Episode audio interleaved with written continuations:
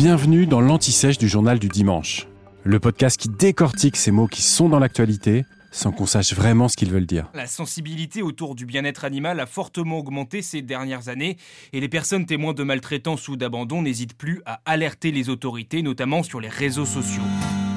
Au fait, c'est quoi l'antispécisme? L'antispécisme est une philosophie qui considère que l'espèce à laquelle appartient un animal n'est pas un critère pertinent pour décider de la manière dont on doit le traiter. Le spécisme est le fait d'établir, à l'inverse, des distinctions, une hiérarchie entre les espèces.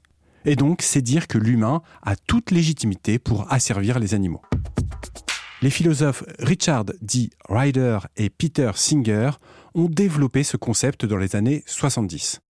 Pour eux, l'humain ne peut pas se considérer comme une espèce à part, voire supérieure aux autres animaux. Cette égalité prend en compte toutefois les caractéristiques de chaque animal.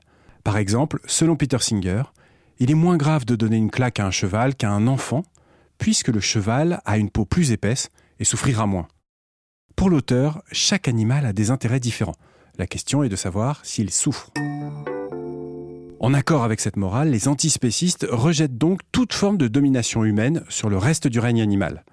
C'est en cela que l'antispécisme rejoint des modes de vie comme le végétarisme, le fait de ne pas manger de chair animale, et le véganisme, qui est le fait de ne consommer aucun produit issu de l'exploitation animale. Ainsi, un antispéciste vegan ne consomme ni viande, ni œufs, ni miel, ni fromage.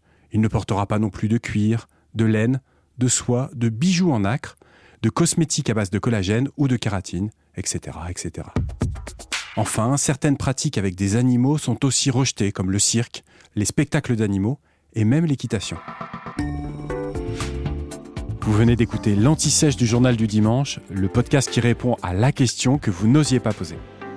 Je suis Vivien Vergniaud et si vous avez aimé ce podcast, abonnez-vous, suivez-nous pour écouter d'autres épisodes. Et c'est gratuit. On vous donne rendez-vous trois fois par semaine en podcast et tous les jours sur le jdd.fr. À bientôt.